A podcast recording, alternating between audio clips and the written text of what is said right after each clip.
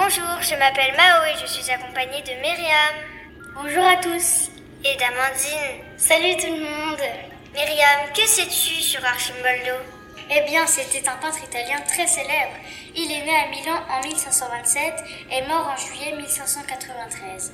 Il a commencé à se faire connaître à 21 ans avec son père, artisan peintre à la cathédrale de Milan. Très bien. Et toi, Amandine, que sais-tu sur Archimboldo Il a fait beaucoup de portraits qui l'ont rendu célèbre. Sa première série, une des plus connues, est celle des quatre saisons. Il a fait de nombreux portraits phytomorphes, c'est-à-dire en forme de plantes. Il a aussi fait des portraits à base d'animaux ou d'objets. Tous ces portraits sont de profil. J'aime beaucoup ces portraits car certaines œuvres sont drôles.